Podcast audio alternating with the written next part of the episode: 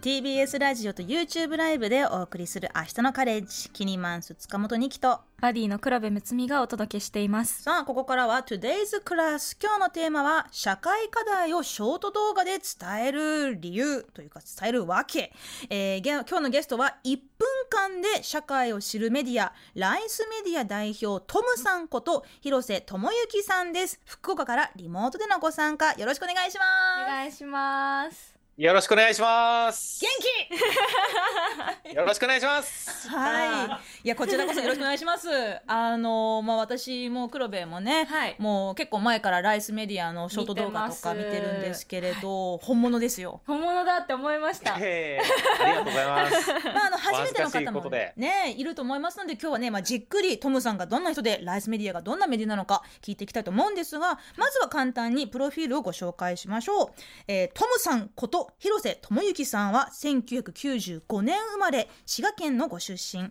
立命館大学卒業されていますが学生時代に報道写真家を志し取材活動に取り組んでいらっしゃいました、えー、ただ情報過多な現代において社会的な発信が届きづらくなっている現状に課題意識を持ちともしびと株式会社を創業社会課題をアイデアの力で分かりやすく時に面白く届ける発信クリエイティブジャーナリズムを掲げ動画メディアライスメディアを展開されています。でこのライスメディアっていうのはそのライスがアルファベットでメディアがカタカナなんですけれど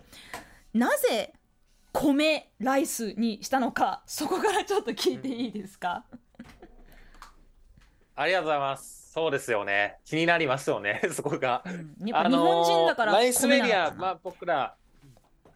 そうですね、あの、いや、いろんなこう社会課題を僕ら扱ってるんですけど、結構社会課題のトピックってあんまり今、身近なものじゃなくなってきてるというか、うん、結構、まあ見る人は見ると思うんですけど、見ない人はもう見ない、一つのカテゴリーみたいになってきてるなっていうところで、やっぱそれをもっと身近なものに、日本で、あそうですね、身近なものに変えていきたいっていうことを考えたときに、日本で一番こう親近感のあるような、うん、なんかアイコニックなこう、シンボルつけれないかなっていうところが一つと、なかなかこう、社会課題を扱う分、SDGs メディアみたいな形にしちゃうと、あ、もう意識高いものだなって形になっちゃうと思ったんで、まあそういうのもあって、なんかもっとこう、予想外のものをつけようってので、なんか米って、みんな嫌いな人いないんじゃないかってので、うん、日本人にとって一番身近な存在なんじゃないかってので、あじゃあライスメディアでいいんじゃないみたいな感じで決まりました。なるほど。確かにね、あの、SDGs っていうのは、うちの番組でもね、あの、今まで何度も何度もこう前面に押し出してきましたけれど、確かに、まあ、SDGs とか、社会をより良くとか、社会問題を、社会課題をってやってると、あ出たよ意識高い系って言われちゃう。わかりますめちゃくちゃ。私もその環境アクティビストですってプロフィールに書かないっていうのは、うん、思いましたトムさんご自身は学生時代から報道写真家を目指してて、うん、まあ、ジャーナリズムにとても興味があったけれどなかなかその大事なことが伝わりづらい届けづらいということはもう当時から感じていたんですね。そうですね当時学生であの NPO 法人のメディアでちょっと学生記者みたいなことをやってたんですよね。うん、で、その媒体が当時僕がすごい途上国の問題に関心があったので、すごいこう途上国に特化したメディアだったんですけど、いろいろこう、いろんな国取材行って、記事書いて発信してみたのはずっとやってたんですけど、やっぱその中で、なかなかそういうテーマってこう、興味持ってもらいづらいというか、あやっぱ意識高いねって言われがちだったので、うん、なんかこれって僕だけじゃなくてそのジャーナリストの人たちのこの情報でどれぐらいの人が本当に耳を傾けてるのかなっていうのがそのあたりからちょっとこう気になり始めたというかその体験を通じて今の活動につながったみたいな経緯ですね。うん、例えばその同世代の,、まあその学生さんや、まあ、その 20, 10代20代の頃の方たちの反応も見てなんかこう意識高いとか難しそうっていうのも感じていましたか？感じてました。まあ、当時、僕が学生の時ってそんなこう、今でこそ SDGs、SDGs 言われてますけど、全くそんなもなかったですし、なんか、本当に全然そんなこと気にしてなさそうな人がほとんどだったので、やっぱりなんかこう、ちょっと、僕は本当社会でこんな起こってることあるんだから知ってもらって当たり前でしょぐらいのテンションでいたんですけど、うん、なんかそれはやっぱりこっちのなんですかね、英語とまでは言えないですけど、やっぱ知ってほしいだけで、はい、多く、周りの人からしたら別に知りたいことじゃないのかもしれないなっていうのを、そこのちょっとギャップで感じたような経験はありますね。まあ、確かにねやっぱりそのまあエンタメ性があるもの面白おかしいものあそのテレビでやってるものとか、まあ、YouTuber そのそのまあ人気ねめちゃくちゃ人気の YouTuber さんたくさんいますけれどやっぱりそのう世の中のことを知ってください系のものと面白おかしくなんかこうゲラゲラ笑えるようなものだったらやっぱり多くの人はまあもう何も考えずに楽しみたいっていうところにねまあもう日頃からもう仕事のこととかいろいろこう悩み抱えてたりしてここだけはもうスカーッとね楽しみたいんだよっていうものでエンタエンターテインメントもねあのまあ、期待するっていうのは当然のことだと思いますけどじゃあそこにこうどうやってアプローチすればいいんだっていう感じでライスメディアを作ったということでしょうか？あもうまさにそんな感じです。もうありがとうございます。いろいろ見ていただいて。はい、いやでも本当にねあのすごくこう体を張ってらっしゃる方なんですよ、ね、トムさん。ただその面白い動画を作ってるだけじゃなくて、もう自分の体を張って、例えばまあ1ヶ月間脱プラ生活実践しますって、もう宣言して、うん、もう例えばコンタクトレンズから、あのー、もうお弁当とか、もう野菜が包まれてるプラスチック、もうありとあらゆるプラスチックは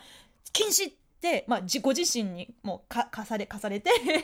でそこからじゃあどうやって生活するんだっていうことを実践されてあれもすごく面白かったです。ありがとうございます。見ていただいてもう個人的にはめちゃくちゃ大変なんで今年がファイナルシーズンだと僕は思ってるんでもう もう来年はやるつもりない今ともないんですけどはい、あの、かなり大変な挑戦ではあったんですけど、でもやっぱりあれを通じて本当に多くの人たちに動画も見ていただけるようなきっかけにはなったので、うん、あの、すごくやってよかったなというような企画ですね。例えばさ、なんかテレビでこう芸人さんが無人島に流されてサバイバルっていう、なんかああいうのもすごく面白いし、ワクワクするじゃないですか。あんな感じのテンションで脱プラ挑戦見れてたんですけど。いや、そうなんです。なんかガス禁止とかやってませんでしたっけ？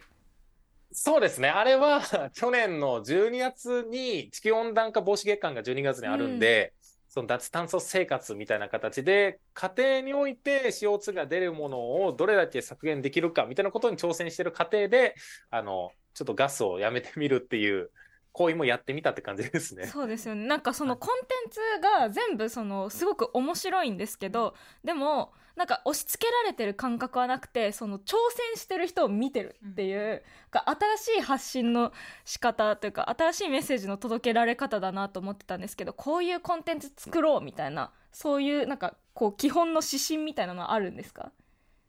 基本の指針はですね、まあ僕たち本当競合というか、ライバルはエンタメコンテンツだと思ってるんで、んやっぱりその、社会派コンテンツみたいに絶対見せないようにはしてるんですね、できるだけ。で、やっぱりその、伝えたいのは僕たちであって、視聴者、見てる側の人たちは別にそのテーマについて知りたいと思ってないっていう前提に立って、うん、そんな中でもどうやったらちょっとこう指を止めてもらえるかというか、本当にベッドでゴロゴロっと TikTok、YouTube 見てるときに、お、なんだこれはって止めてもらえるような言葉ってなんだろう、動画ってなんだろう、企画ってなんだろうっていうのをそもそものスタンスで持って考えてるような感じですね。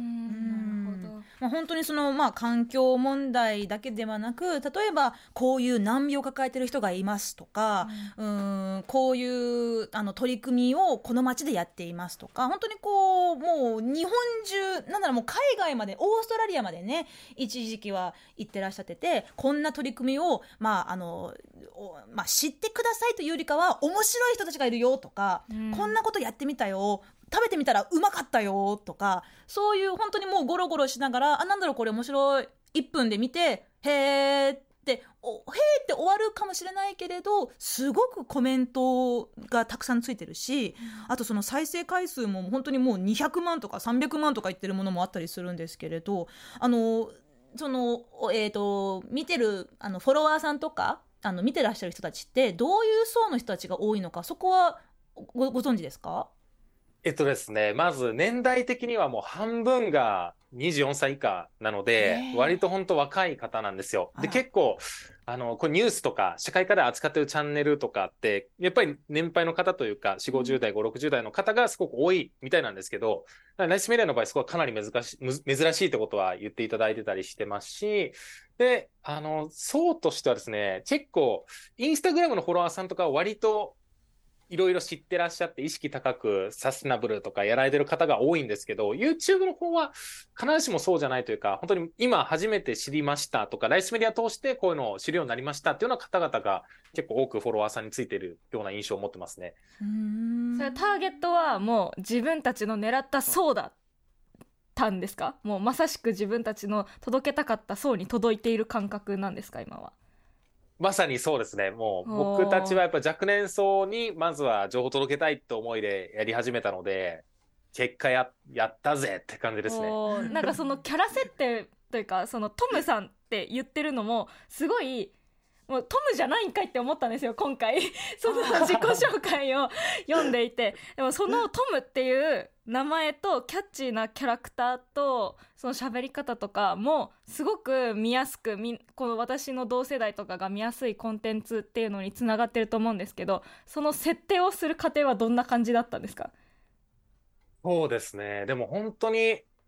僕がその立場だったらどんなものだったら見るかなってのを本当にどれだけ解像度上げて想像するかだったかなと思っててなのでその過程でなんかどんな人だったら見るだろうってなったら、ちょっとやっぱりアホっぽい方が好きだなとか、まあやっぱり元気な方がやっぱ、やっぱり正しさになかなか人って巻き込まれづらいというか、やっぱり楽しそうな方が心動いたりすると思うんで、やっぱり楽しそうな人がいいよねとか、なんか小難しいことを小難しそうな人が話してるものってやっぱりちょっと敬遠されがちだな、みたいなところとか、なんかそんな感じで、他のクリエイターさんとか見て、あ、この人いいなとかでこう勉強して、あの、作ってった感じですかね。今、あの、ご本人が言ってくださったから言いますけれど、その、まさにそのアホっぽい感じの キャラが、でもすごくこっちとしては親近感持てるし、で、まあその、YouTube ってもういろんな動画とかショート動画ありますけど、その、サムネ、サムネイルのね、その1枚の絵を見て、あ、これ見よう。もしくは見ないってもう一瞬でそれ判断するじゃないですか。だからそのサムネイルにどれだけその面白みと、うん、なんだろうこれって思わせる要素を、まあ、デザインしなきゃいけないし、その1分間っていう本当に限られた尺にどれぐらいの情報量を詰め込むか、これもあれもあれも、これがああで、だからこれで、えー、っとってね、あの、結構私そういう風になりがちなんですけれど、自分でトークしてて思うんですけど、1分間っていうところに最低限をえー、押し込める。でもちゃんと伝えることは伝える。ここのバランスって結構難しいですか？そうですね。あの今言っていただいて確かに難しいことをしてるんだろうなって今なんか自分自身は思ったんですけど、はい、いや確かに難しいと思います。なんかもう今結構慣れてきちゃってるんで割とできるようになっちゃったんですけどやっぱり例えば人動画絶対ワンイシューに絞るとか、なんかこう一つの取り組みを紹介しようと思うと、この問題も伝えたい、あの問題も伝えたい、これ伝えようと思ったらこの背景も伝えないといけないとかってなるんですけど、やっぱり絶対もう一つの問題に絞ってそれ以外は伝えないようにするとか、あとは本当に余分なものを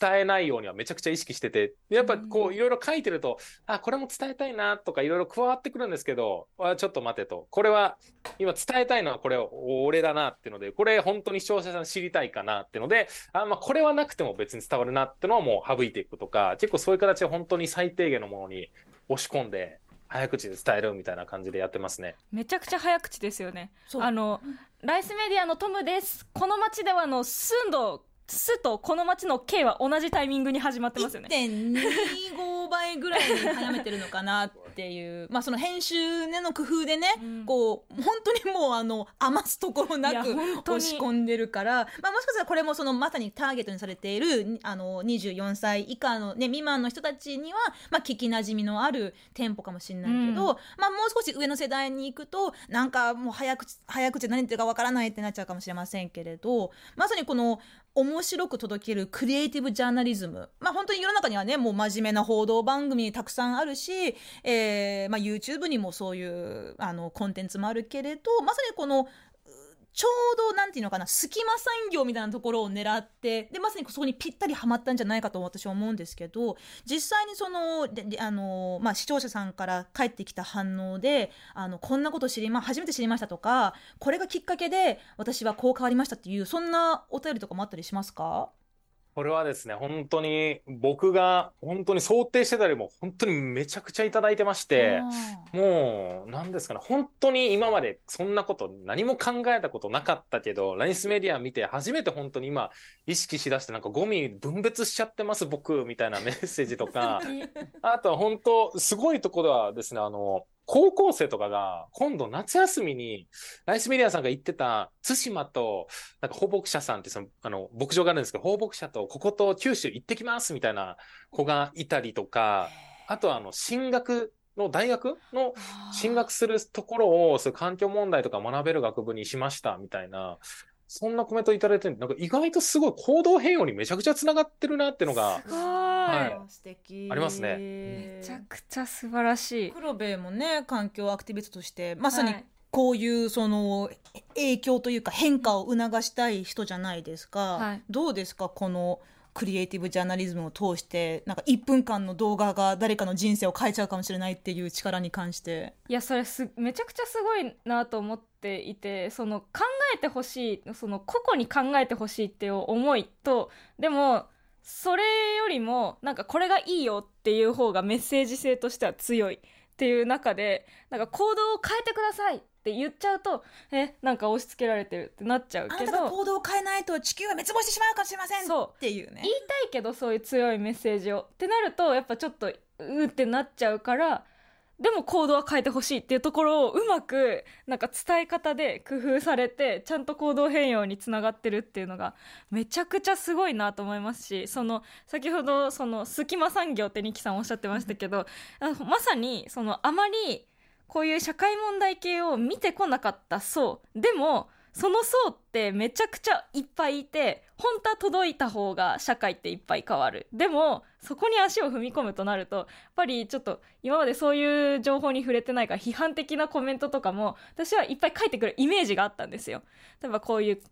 もこういう風に解決一緒にしましょうって言ってもでもお前どうせあ CO2 出して暮らしてるだろうみたいなコメントがいっぱい来るみたいな、えーそういうイメージがあったんですけどそのライスメディアのコメント欄ってすごいみんなこういうことやりましたとかそういうものが多いっていうのか批判のコメントが少ないっていうのはめちゃくちゃすごいなと思ってなんかそれは工夫してるんですか？伝え方とかも。ああ、ありがとうございます。意外とね、でもあの、批判コメント本当にたくさんいただいてまして、結構届いてるんですけど、まあでも、おっしゃっていただいた通り、本当にポジティブなコメントは結構多いっていうのはそういう特徴かなと思っていて、でもやっぱり、なんか、工夫してるっていうより多分スタンス的に大切にしてるのは、もちろん押し付けないとかもあるんですけど、なんかこう知らないこと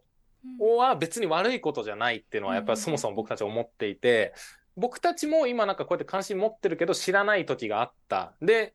関心を持つきっかけをもらっただけだと思ってるんで、そのきっかけがいつ来るのかって人それぞれやっぱ違うと思うし、それが来てるか来てないかの差なんで、じゃあ知らない人が悪なのかって言ったらそうじゃないと思ってるから、別に知らなくてもいいし、これを知ったとて行動でき、できないというか、しなくても別にいいっていう、なんかそこは許容した上で、でももしよかったら、こういうこともやってみたらどうですか？とか、こんなこともできるよっていう、なと思います。まあ、実際にねこうトムさんが全ての答えを持ってるわけではなくて、まあ、それはその脱プラあの生活のねこう実践を見ても分かるようにやっぱり難しいわ。日本で脱プラ生活するのは本当に難しい。でなかなかもううまくいかないっていうところも見せてくれるからあもしかしたらその今の世の中の仕組みだと脱プラ生活するのは難しいけどでもそれをこう小さい規模で、えー変えようとしている町があるとか会社があるっていうことを紹介してくれるとなんかあこういうところから可能になるのかもしれないってこう、まあ、ヒントもらえるんですよね、うんだからこう脱プラ生活成功した人が勝ちとか偉いとかでは全くなくてまだまだ難しいことたくさんあるけれどこうやって面白おかしく時にはアホっぽくあのやっていこうっていうのは本当に勇気づけられますしでこう最初はこうなんかあははって笑ってるかもしれないけれど少しずつそれがこう考え方がこう変わっていくっていうきっかけはすごく大事だと思うんですよね。えちなみにライスメディアのいろんなそのまああのショート動画も普通のあのもっと長い動画もありますけど今まで一番あのポピュラーだった再生回数がトップだったっていうのはどんなテーマだったんでしょう？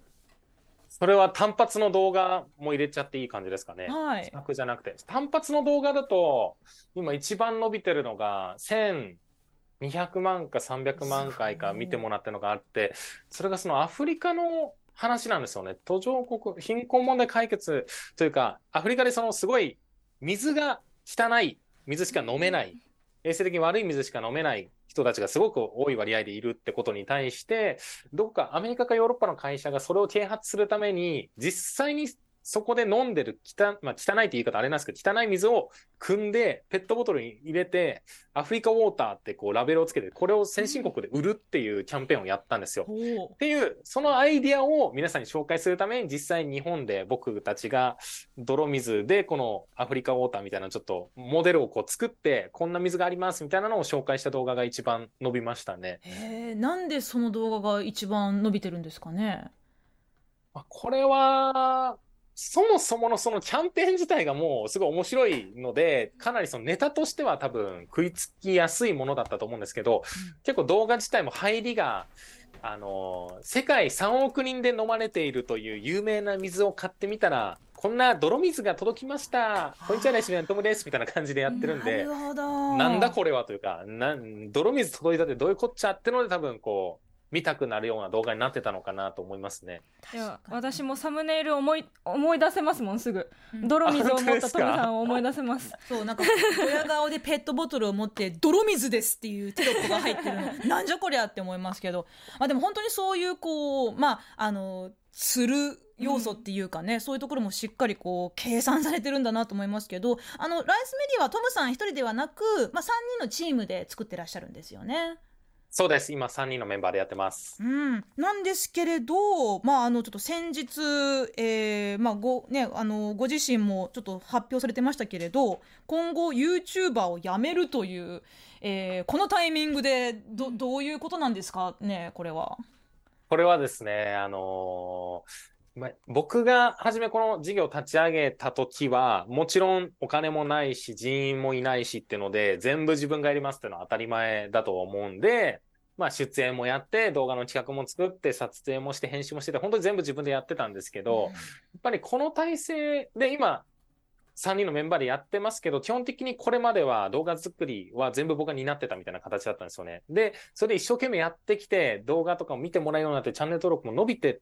たんですけど、でもやっぱりちょっと限界が見えてきたというか、僕自身がやるべきことって、この会社を作った人間なので、この事業をどうやって大きくしていくかっていうところに対して自分の時間を本当はもっともっと使いたいんですけど、やっぱり動画を作ってるとなると、本当自分の時間がもうこの動画作りに本当に埋没する日々っていうのがあったんですよ、ずっと。なので、これって、本当は僕たちメディア、新しいメディア社会課題にまだ興味を持ってない人にも情報が届けられるような新しいメディアを作りたいっていうのがやりたかったことなのに、メディアっていうかもうこれ、まあ、いわゆる YouTuber だよねっていう、別に YouTuber が悪いことではないんですけど、僕たちが目指してるところではないよねっていうところで、やっぱり改めて一旦こうやって多くの人たちに知ってもらうことができたので、こっからはあとどうやって体制化していくか。もう出演者ももっと増やさないといけないし、企画を作れる人も増やさないといけないしっていうので、もうちょっと体制を大きくして、ちゃんとメディアとして皆さんにいろんな動画を届けられるような体制を目指していこうよっていうので、このいわゆる YouTuber みたいなものはもう卒業しようってのをチームでも話して、そこに向かって今採用とかを進めてるような感じです。うん。じゃあもう完全にトモさんがこれから YouTube に出ないというわけではないけれど、ちょっと方向性というか、その力量の配分を変えていくっていう感じなんですね。そうですね。新しい出演者を見つけて、その人にまた合った企画を作ってって形、いろんな番組をどんどん増やしていきたいなと思ってるようなイメージですね。ちなみにその採用応募条件とかどんなものでしょうか？応募条件はですね、僕たちが本当に今求めてるのは、やっぱ出演できる人が意外と少ないんですよ。いや、今回募集してみてすごい思ったんですよ。ここ、ここ、ここ。すごい言っていただいて。ここ、ここ。呼んでください。ここに呼してください。います、ここに。え、言っちゃって、本当ですか、それ、本当。いや、いや、なんか。難しくて。はい。うん、なので結構公開応募します。結構その出演、やっぱ出演のポテンシャルを持ってらっしゃる方ってのが、まずは今一番見つけたくて、で、でもどうしてもちょっと今、もともとは僕たち本当正社員を募集みたいな形で、福岡に拠点があるんで、福岡にも来れる人とか、いろいろちょっと言ってもスタートアップなんで、教養面の条件とかも、やっぱりスタートアップの金額とかではあるんで、まあそういうとこで募集してるんですけど、なかなか今ちょっと、ドンピシャでこう、じゃあやってこうみたいなとこまで行ってなくて、なので、一旦ちょっと正社員だけじゃなくても、本当その出演だけできる人、パートナーみたいな形で見つけて、もうこの人に合った企画を作っていくっていう、どんどん番組を量産していくみたいな方向もありかなと思ってるんで、まあ、ちょっとそんな感じで出演が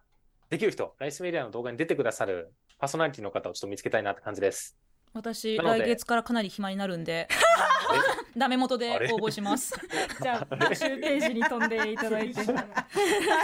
い、いやいやあの全然あのもうはい。明日のカレッジキニマンス塚本二木とバディの黒部睦美がお届けしています。今日のゲストは引き続き1分間で社会を知るメディアライスメディア代表トムさんとリモートでお届けしています。よろしくお願いします。お願いします。よろしくお願いします。はいここからですね今日のメッセージテーマ続けていることに関していろんなメッセージ届いていますので早速読んでいきましょう。はい LINE に来てるものでラジオネームトントンともちゃんさんからここ数ヶ月お惣菜やお肉が入っていたプラスチック容器を裁断してから捨てるようにしています。きっかけは私の住む市でゴミ袋の値上げを検討していると知ったからです。今までは週に40リに45リットルのゴミ袋で23個出していましたが裁断してからは出すようになって週に1個に減らせました、うん、今のところ一番切りにくいのは卵のケースです。ということで、えー、すごいですね。めちゃくちゃ23個から1個に減ってるっていう。地道な作業大変でしょうけどでもそれで確実にね目に見えるように変わっていくってわけですよね、うん、ゴミのあのかさかさまる量が、うん、なんか卵のケースって確かにめちゃくちゃかさばるなと思うんですけどでプラスチックだし。なんかオーストラリア行ってらっしゃったじゃないですかトムさんは。なんか紙の容器とか多いみたいなイメージ私はあるんですけどどうでしたか実際のところそうですね。卵に関しては多分ほとんど紙あったんじゃないですかね。あんま逆にプラのものを見たあったと思うんですけど、そんなに多くなかった気がしますね。ああ、やっぱり全然違うんですね。いいっていうのはありますけど、うん、まあ極力買おうとはするんですけどね、売ってないとこもいっぱいありますけど、ちなみにトムさんはこのまあライスメディアを始めて、でいろんなそのまあ企画をね、その脱プラ生活などやったことを経て、ご自身の生活変わったことっていうのはいろいろあるんでしょうか？そうですね、変わったことは。